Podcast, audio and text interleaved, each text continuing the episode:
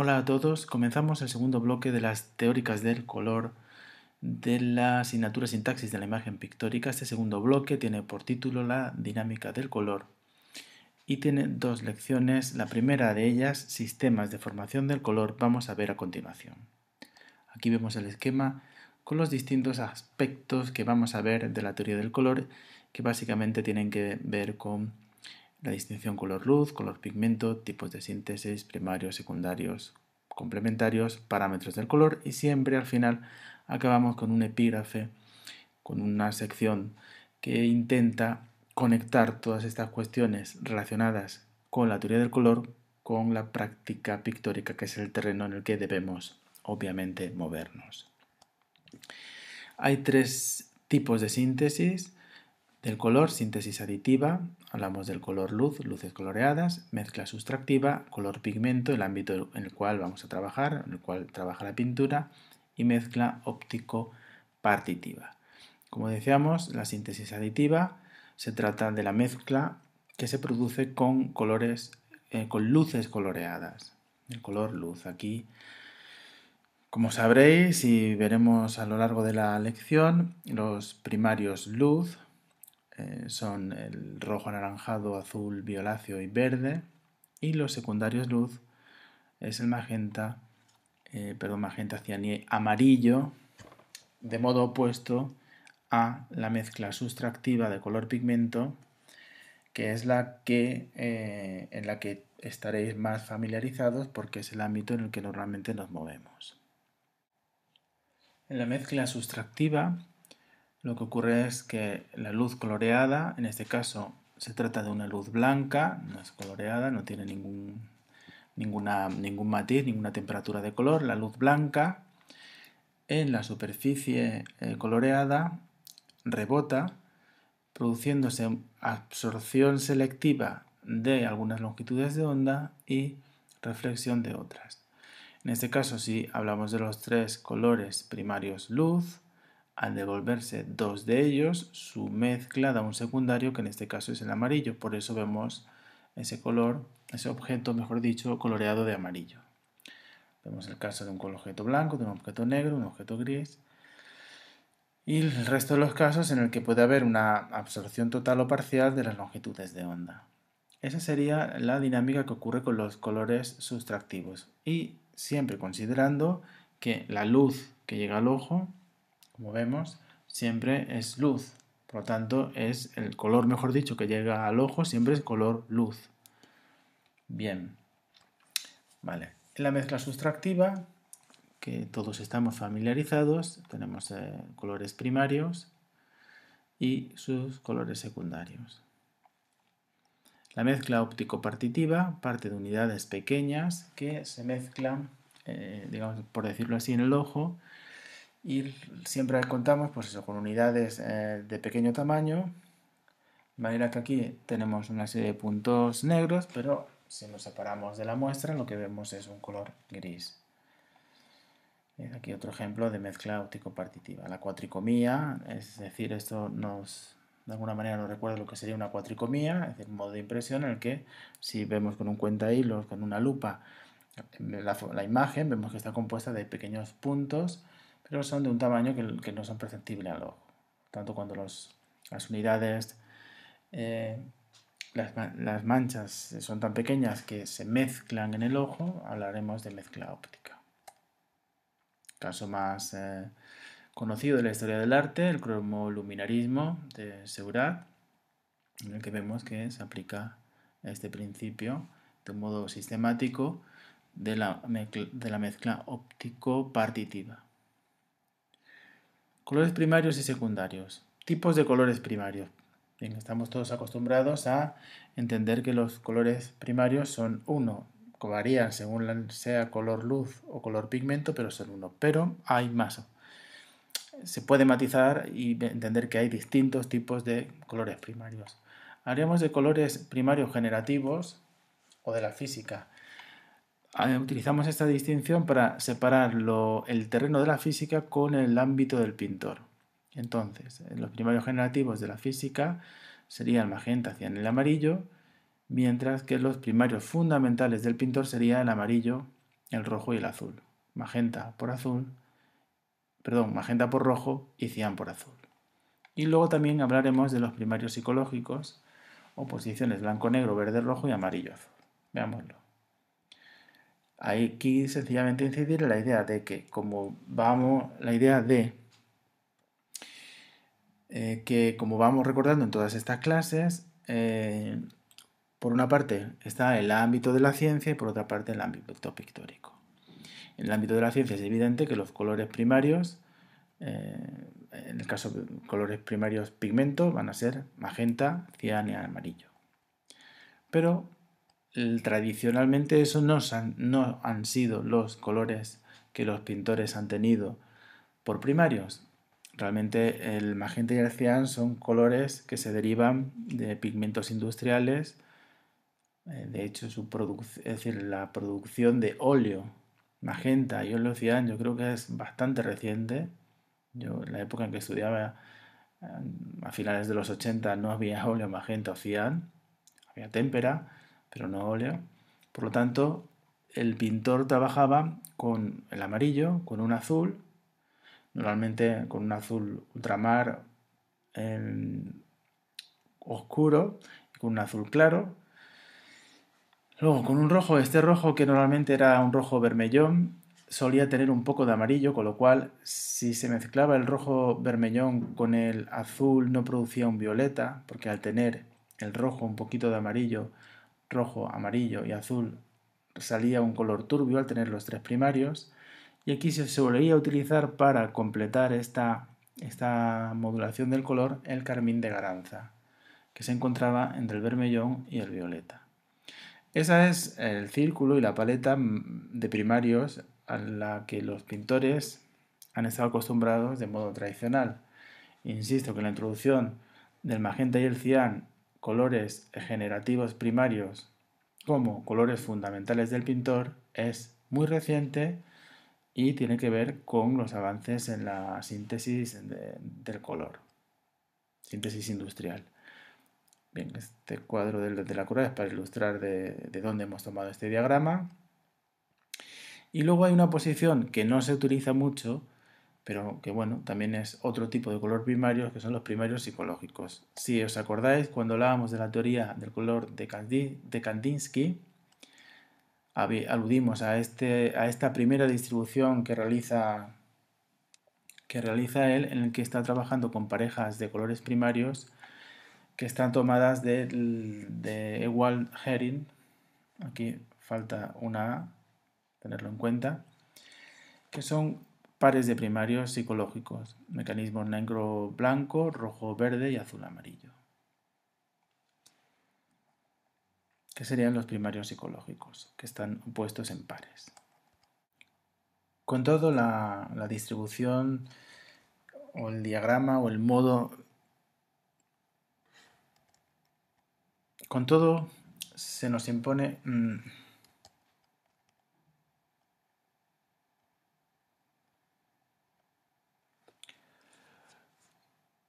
Con todo, es el círculo cromático de colores pigmento, la construcción que se nos impone como más elocuente, como, como mejor visualización de las relaciones cromáticas. En ella vemos los colores primarios pigmento, en este caso estamos utilizando el círculo cromático de 12 zonas de ítem, colores primarios.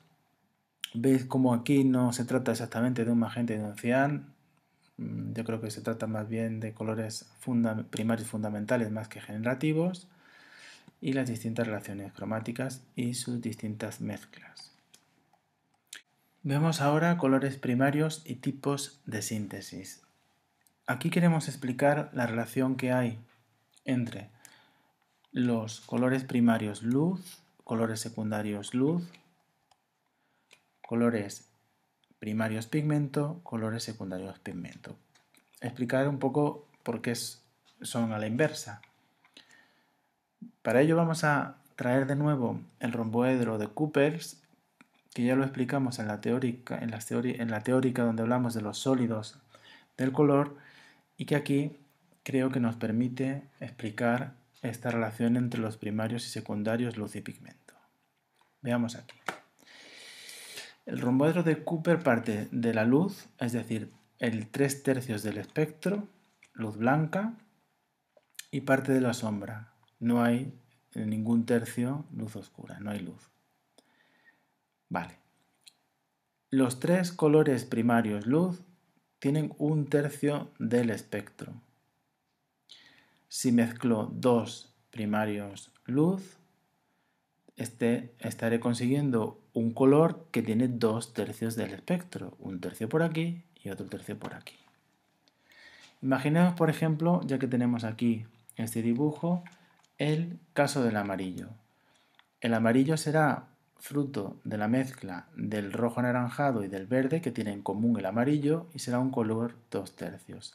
Si os fijáis es más luminoso porque tiene dos tercios del espectro, está más cerca de la luz. Y si os fijáis en un cuerpo coloreado, porque estamos hablando de color pigmento, de los tres colores primarios luz, uno es absorbido y dos son reflejados. Por lo tanto, hablaríamos de dos tercios del espectro lumínico. Por eso Cooper los llama dos tercios. De modo inverso, lo que tendríamos es, a ver si intento explicarlo con claridad. Si yo tengo un color pigmento amarillo, que este es el, este es el subesquema de absorción y reflexión en el que refleja el naranja y el verde y absorbe el violeta. Y lo mezclo con un azul en el que refleja el verde y el violeta y absorbe el naranja. ¿Qué pasará al mezclarlos? Lo que tendremos es que el amarillo absorbe el violeta, el azul absorbe el rojo y el único que ambos reflejan es el verde. Y ese verde es un tercio del espectro lumínico. Por eso es un color más oscuro. Por eso en la mezcla substancial, en la mezcla de color pigmento, el color suele ser más oscuro cuando se mezclan dos primarios. El secundario es más oscuro y a la inversa, cuando hablamos de color luz, los colores primarios luz al mezclarse producen secundarios más luminosos. Mezclas. Eh, o mejor dicho, eh, tipos de síntesis a partir de los primarios, nombres que se dan a esos colores. Pues bueno, sabéis todos que en el círculo cromático tenemos los primarios, secundarios, terciarios, cuaternarios y quinarios. Aquí veis ese mismo esquema, color primario, mezcla de dos primarios secundarios, mezcla de dos secundarios y sucesivamente. Esto lo veremos más claro en este esquema, para que lo tengamos bien claro cómo se forman. Colores primarios, vamos a ver esta sección. Tenemos los primarios, dos primarios producen un secundario, un primario y un secundario produce un ternario, un ternario y un primario produce un cuaternario y un, eh, y un ternario, perdón, y un secundario, a ver, y, un secundario y un eh, ternario produce un, un quinario. Si os fijáis, para entenderlo bien, es tan sencillo como sumar las divisiones. Me explico. Primario, A y B. Dos primarios, un secundario. Un primario y un secundario, estoy sumando primario y secundario, tres partes, digámoslo así, tendría un ternario. El cuaternario lo estoy sumando por un primario y un ternario que tiene tres partes, por lo tanto tengo un cuaternario. Y el quinario sería la mezcla de el secundario, dos partes, y del ternario, quinario. Tendríamos aquí. Lógicamente no vamos a, a, trabajar con ternarios, cuaternarios, porque además estamos hablando de mezclas planas de colores puros eh, en una modulación lineal de un color a otro. Esto rara vez se va a producir cuando estemos mezclando colores a la hora de pintar. Con lo cual, más allá de primarios y secundarios, como una ordenación eh, sencilla, que además está relacionada, como veremos, con los complementarios, todo lo de los ternarios, cuaternarios, quinarios, pues bien, creo que no es de mucha utilidad en el día a día. Aquí también veis otros tipos de mezcla. Lo que sí es interesante el concepto de que la mezcla, cuando se mezcla no de modo lineal, digamos no una modulación de color puro en el círculo cromático, sino se mezclan opuestos en el círculo cromático, se mezclan complementarios, se produce lo que solemos llamar que, que el color se quiebra, aparecen los colores quebrados. Es importante entender, sobre todo cuando pintamos, quitarle esa pureza de saturación que tienen los colores mm, normalmente con los que trabajamos de partida. Digamos, los colores de tubo tienen una saturación que cuando hablamos de pintura naturalista o pintura realista no se da en, la realidad.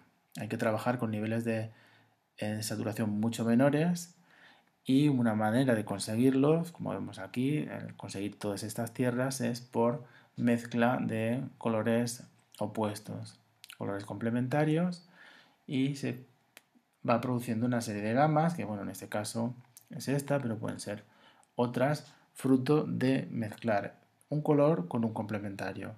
Según la cantidad del complementario que ponga, puedo conseguir romperle la saturación un poco o ir hacia un color acromático parecido a un gris o un marrón sucio. La idea es quebrar el color sin, eh, sin, llevarlo a, a un color gris. Bien, colores complementarios. La definición. La definición básica que todos conoceremos del color complementario sería aquellos colores opuestos en el círculo cromático. Bien, es una definición muy básica y que sustituye la causa por el efecto, por decirlo de alguna manera. El hecho de que estén ordenados así es porque son complementarios, no son complementarios porque estén ordenados así. Por lo tanto, la definición de color eh, complementario más oportuna, esta es la relación de complementariedad en el círculo cromático, la definición más oportuna, digo, de color complementario habría que encontrarle en, encontrarla en su fundamento fisiológico. Para ello acudiríamos a una función de estímulo del color de una pintura cualquiera, en este caso una pintura verde. ¿Cómo corresponde esta función del color a la estructura ideal de la visión tricromática, que como decíamos se basa en que los fotorreceptores de la retina, cada están especializados en tres tipos, o digamos hay tres tipos de fotorreceptores de la retina especializados, cada uno de ellos en un color primario luz, y por lo tanto una, un color complementario dado a uno cualquiera sería aquel que describe una función del estímulo del color complementaria. Es decir, si esta es la función del estímulo del color de un color, el color complementario será la función complementaria. Esa sería la definición más exacta y que tiene que ver con la fisiología del ojo y, la función mm, la función del estímulo del color o lo que sería la longitud de onda que define un color dado. Aquí hay que tener en cuenta que la complementariedad del color siempre se da en cuanto a, tono, en cuanto a matiz, a longitud de onda, pero también en cuanto a luminosidad. Por eso, por ejemplo, el amarillo, que es complementario del violeta, como veremos, es un color luminoso y el violeta es un color oscuro, porque la complementariedad, insisto, no solamente es de, tono o matiz, sino también de luminosidad o valor. Aquí de nuevo habría que hacer una pequeña matización entre, como hemos hecho al hablar de los colores primarios, entre primarios generativos y fundamentales, de nuevo aquí entre complementarios generativos y fundamentales. ¿Qué quiere decir esto? Que los complementarios fundamentales, los del pintor, van a ser esta oposición. Esta oposición, un azul y un naranja, veis que no es un cian, y un rojo, un rojo mm, no llega a ser un vermellón, pero desde luego no es un magenta, con un verde. Esos serían los complementarios eh, fundamentales los que trabaja el pintor, que no son exactamente los mismos que los generativos. Los generativos se basan en la medición de estas longitudes de onda que os comentaba antes. Y es una medición eh, física. Como ya hablamos cuando hablamos de la teoría del color eh, o de la aplicación de la teoría del color que hacía Seurat, ya en su momento vimos que él utilizaba tanto los complementarios fundamentales como los generativos. Y ya vimos el movimiento que ocurre. Este es un diagrama realizado por, a finales del 19 por Ogden Root y ahí vemos cómo el amarillo no le corresponde un violeta sino un azul ultramar. Eso sería un complementario medido mm, científico, si queréis decirlo así, que sería eh, complementario generativo, mientras que el complementario fundamental alude al par que todos sabemos y visualizamos del amarillo-violeta. Pero que sepáis, nosotros nos vamos a mover lógicamente por esta dinámica, por estas relaciones, pero que sepáis que existe eh, la complementariedad medida, no corresponde exactamente con ese esquema. Medida científicamente, la longitud de onda de, las curvas de distribución espectral complementaria no corresponderían con la dinámica del círculo cromático con exactitud. Aquí veis una obra de Seurat para ilustrar lo que os decía. Parámetros del color. Los parámetros del color tenemos tono, dominancia o tinte, luminosidad, valor o brillo y saturación.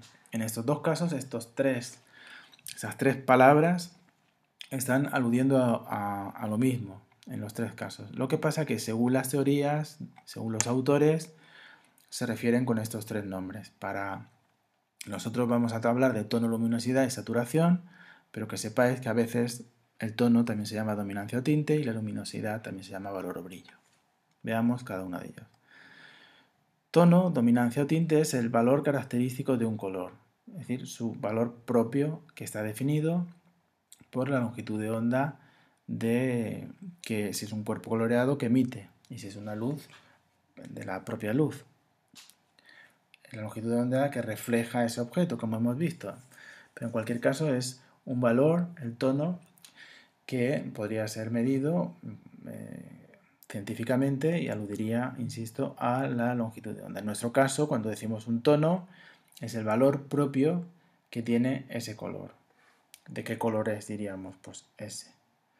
La luminosidad se refiere a lo claro u oscuro que es un color. También a veces se denomina valor o brillo. Aquí veis una escala de luminosidad aplicado a colores puros con la referencia al lado de una escala cromática de grises. Veis aquí, por ejemplo, la luminosidad propia de cada tono y el efecto fotográfico. En la misma fotografía, en blanco y negro, veis que, como veremos, cada color, cada color puro o incluso cada color eh, definido por su tono lleva añadido una luminosidad propia. Como decíamos, es más claro un amarillo que un violeta. Sin necesidad de añadir grises. Aquí veis, eso se observa al coger una imagen y eh, convertirla en una imagen en blanco y negro. Vemos como los colores puros, sin mezcla de blanco y negro, tienen una luminosidad propia. Esa luminosidad ha sido mm, valorada o ha sido cuantificada por distintos autores. Aquí traemos a Goethe, que os acordáis que hablábamos de su teoría del color en la clase anterior, y Gerritsen, y distribuida por una serie de valores. Amarillo 9 en el caso de Goethe, naranja 8, verde 6, rojo 6, azul 4 y violeta 3, de más claro más oscuro. En el caso de Gerritsen, amarillo más 5, cian más 3, magenta más 1, verde menos 1, rojo menos 3, violeta menos 6. Veis cómo en los extremos está siempre el amarillo y el violeta y en la zona del medio el, el verde y el rojo. Aquí veis la escala de luminosidad según Goethe y luego las relaciones de, las relaciones de superficie, es decir, cuántas unidades de color violeta me complementan eh, unidades de color amarillo. Pues si seguimos esa relación, pues 9 a 3, 8 a 4, 6 a 6. De nuevo, si hiciéramos una fotografía o pasáramos a esto a blanco y negro, veríamos con claridad cómo la idea de que el color puro, sin adición de blanco y negro, tiene una luminosidad propia. Bien, aquí vemos los, los mismos ejemplos, pero con la escala invertida y las relaciones. Cómo se equilibran esos colores. Bien, saturación.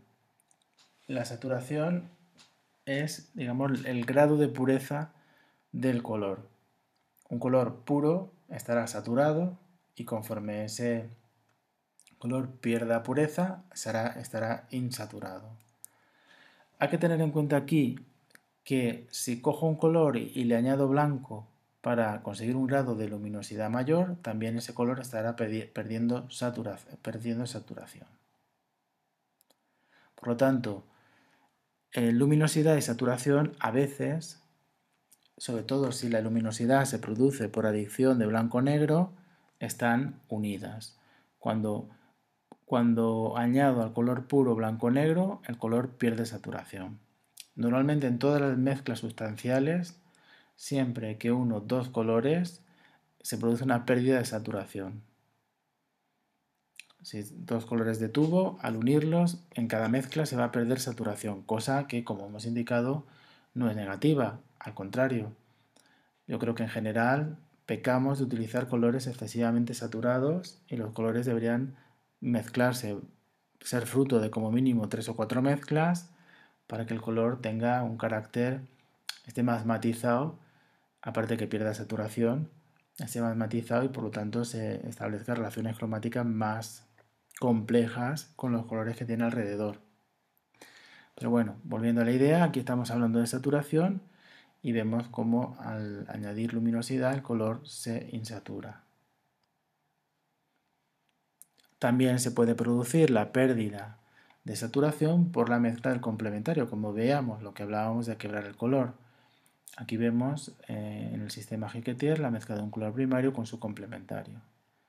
Al acercarse al centro conseguiríamos el negro, pero veis aquí hay porcentajes. Por ejemplo, si yo estoy pintando con un color magenta, lo puedo quebrar con un poquito de su complementario con el naranja y me estaría manejando en ese color, que es un color que ya no es ese color tan saturado y es un color que tiene cierta pureza, cierto carácter, que no hace falta irse aquí a colores que ya pierden carácter porque son prácticamente turbios o acromáticos.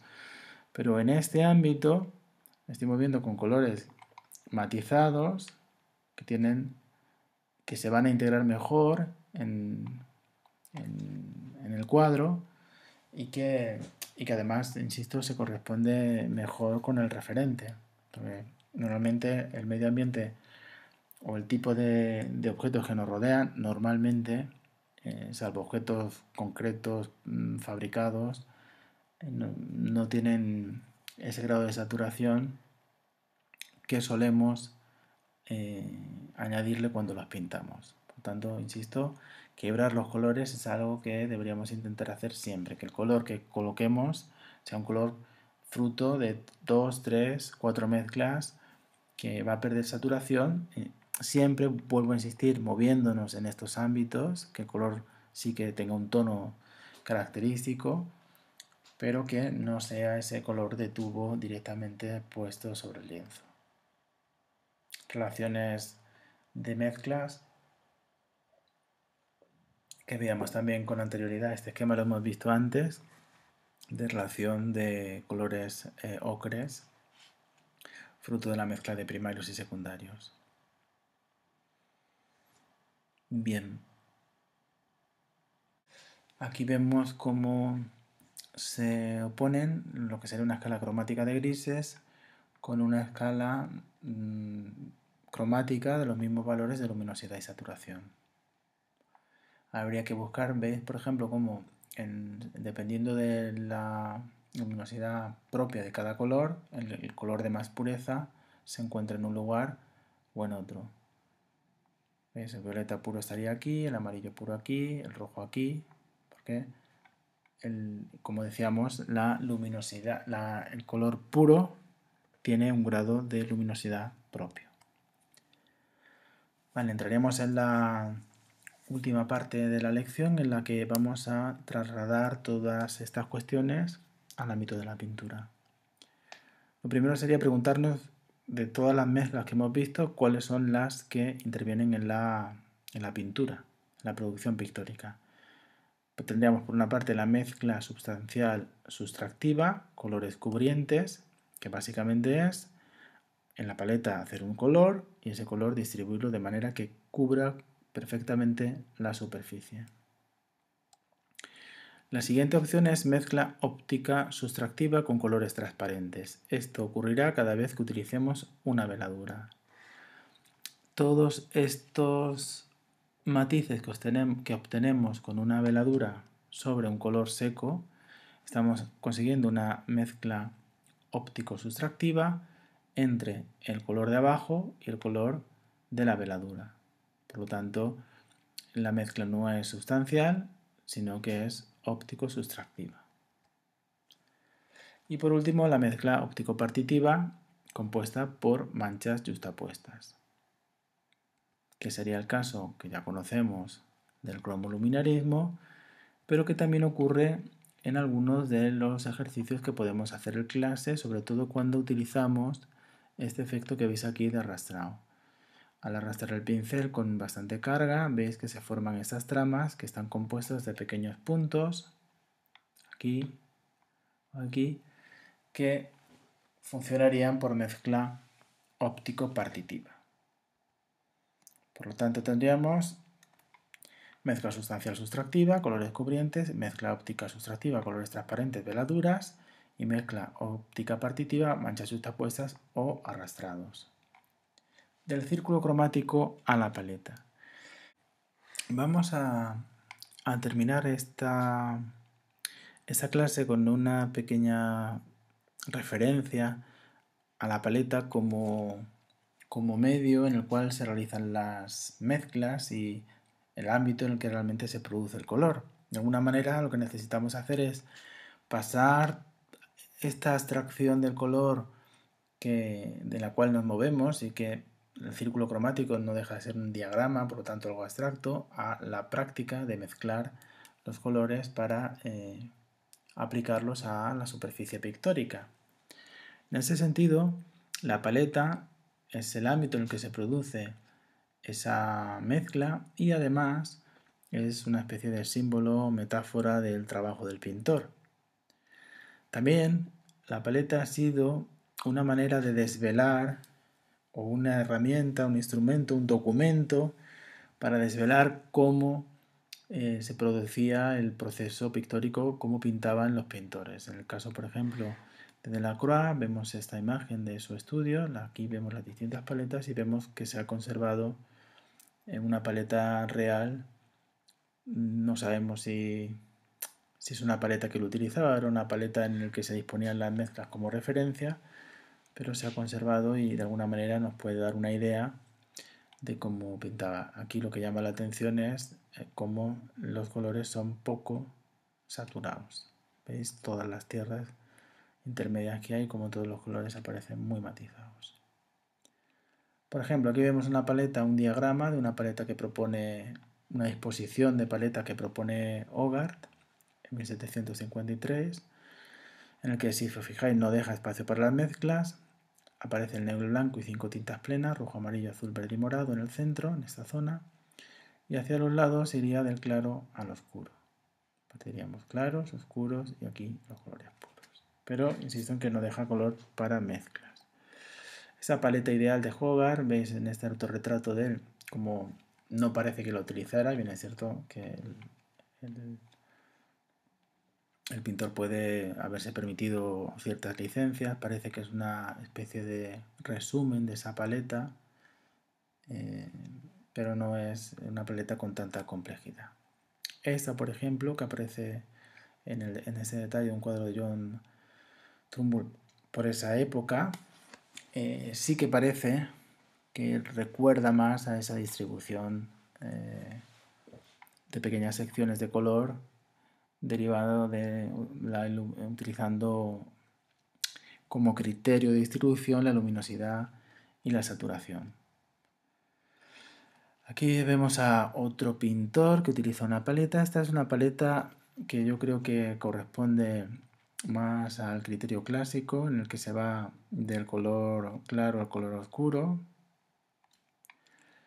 La distribución clásica de, como de finales del 18, secuencia tonal del blanco al negro, pasando por el amarillo, rojo y marrón, y que conserva el espacio para mezclas. Aquí vemos otra paleta, en este caso la de Seurat, y veis como aquí eh, se propone eh, también una distribución de los colores en cuanto a saturación y luminosidad, que viendo el tipo de trabajo sistemático que hace Seurat, pues se puede entender este tipo de paleta. Aquí, por ejemplo, una paleta de matiz. Vemos que tiene siete colores dispuestos en una secuencia aparentemente arbitraria negro de melocotón junto al agujero, laca, varios amarillos en el, y grandes cantidades de blanco en el centro. Bien, esto es una paleta que demuestra que cada pintor, al fin y al cabo, lo que va a hacer es utilizar una distribución del mejor modo, eh, del modo que le sea más fácil trabajar en función del modo en que, en que haya decidido trabajar que sea una redundancia. Es decir, la paleta, dicho de otra manera, la paleta tiene que estar adaptada a nuestra manera de trabajar. Una paleta más asistemática en el caso de Matisse, una paleta más sistemática en el caso de Seurat. Si vemos el trabajo de cada uno de ellos, se entiende que así sea. Aquí vemos, por ejemplo, una paleta de Van Gogh. Vemos una, una disposición convencional del claro al oscuro, blanco junto al agujero el rojo lo coloca aquí, más allá del negro, y el azul ultramar y el carmín solo se añaden cuando son estrictamente necesarios. Hay que tener en cuenta que esta paleta es de esta época, una época en la que pintaba con muchas tierras y la que se entiende que básicamente estemos hablando de tierras salvo el rojo. Probablemente en épocas posteriores, cuando, cuando cambió su modo de trabajar, pues entonces la paleta también cambió. Bien, ejemplos de eh, autorretratos variados y múltiples en los que aparecen los pintores con la paleta y en los que se puede mm, ver el modo en que distribuían los colores siempre y cuando entendamos que han sido recogidos de un modo veraz en la representación.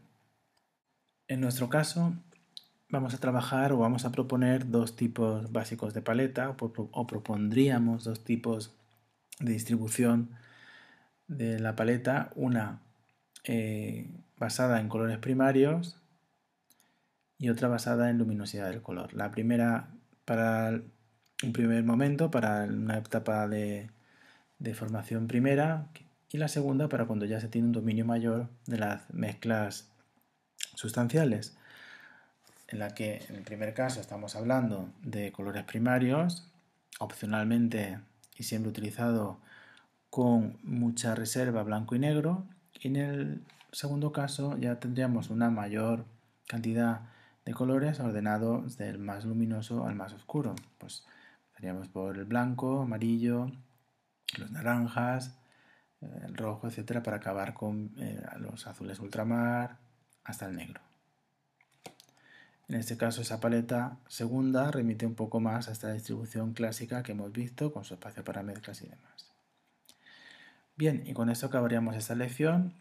Repasando, lo que hemos visto es ver los distintos tipos de síntesis, colores primarios, secundarios, complementarios, los parámetros del color y un poco la aplicación de las mezclas al ámbito de la pintura en esta última parte. Y con esto acaba la lección. Un saludo y hasta pronto.